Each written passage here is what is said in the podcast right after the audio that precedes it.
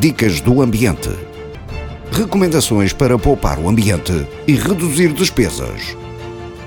Dicas do Ambiente. Com Helder Spínola. Na RCM. Sabia que, se nada fizermos contra isso, em 2050 haverá mais plástico no mar do que peixe?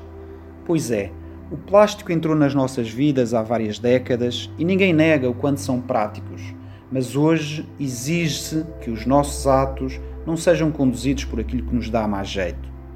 Estes plásticos que proliferam no ambiente vão se fragmentando em partes muito pequenas, formando microplásticos, que hoje já se encontram na comida que comemos, na água que bebemos e até no ar que respiramos.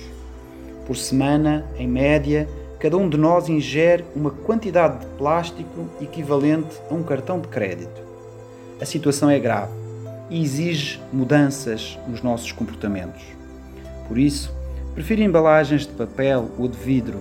Abandono o uso de plásticos descartáveis de uso único, como os sacos, as palhinhas, as cotonetes e os copos, pratos e talheres descartáveis. Quando comprar roupa, opte por tecidos de fibras naturais, algodão ou linho, por exemplo. Não imagina os milhões de fibras que a nossa roupa liberta para a água quando é lavada, ou para o ar quando as usamos. Todo o plástico que utilizar, separe para reciclagem. Faça a sua parte e ajude os outros a fazer a deles.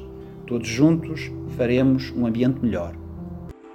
Dicas do Ambiente com Helder Spínola na RCM.